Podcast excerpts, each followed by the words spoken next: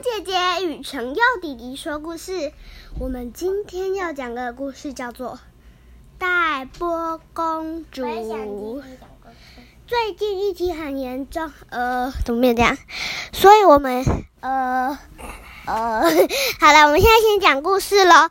黛波公主，它是日本传说故事哦。看不到了，很久很久以前，有一对没有孩子的夫妇，他们每天都向菩菩萨祈求，希望菩萨可以赐给他一个孩子。之后，他们真的生下了一位可爱的女孩，母亲百般呵护的养育女孩长大。但自己却得了重病，即将死去。他叹了一口气，说：“我死了以后，女儿会受苦吧？”此时，他听见菩萨对他说：“把波波戴在你的女儿头上。”母亲就依照菩萨的指示，把木钵戴在女儿的头上。母亲过故事。过世后，父亲娶了一位新老婆，也成为女孩的继母。继母觉得头戴木钵的女孩很很可怕，语气刻薄地说：“真是奇怪的孩子，简直就像妖怪。”虽然女孩也很讨厌自己的模样，但是戴波实在太的。太紧了，自己根本拿不下来。继母生下自己的孩子后，女孩就悄悄的离开家了。女孩落寞地走着，不知觉来到河边，她哭着说：“我这个奇怪的模样，继续活着有什么意义呀？”之后。他就扑通一声跳进冰冷的河水里了。可是头上的木波却让他的身体一直浮在水面上，又飘回了岸边。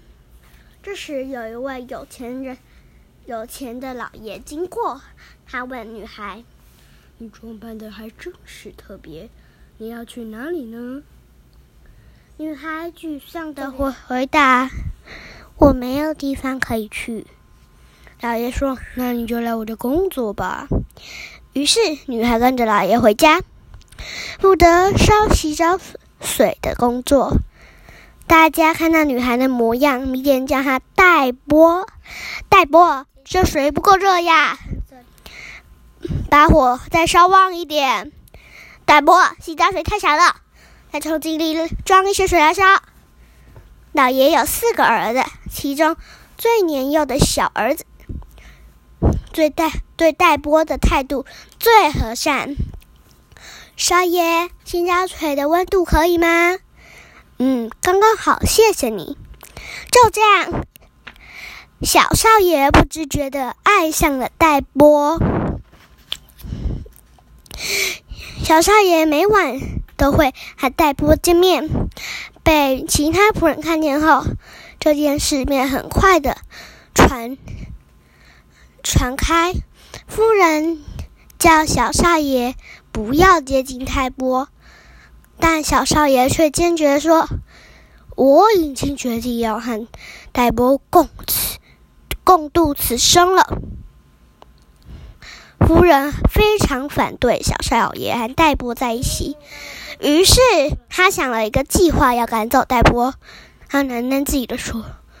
如果戴波和其他三个儿子的妻子较量才艺的话，他一定会觉得丢脸，就已离开吧。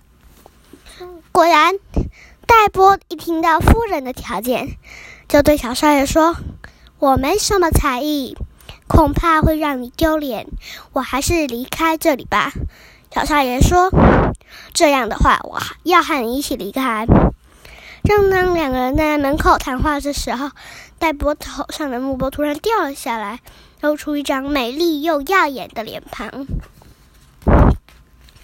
比赛开始了，三位少爷的妻子盛装进入大厅，妻子们都交头接耳的讨论，等着要看一场好戏。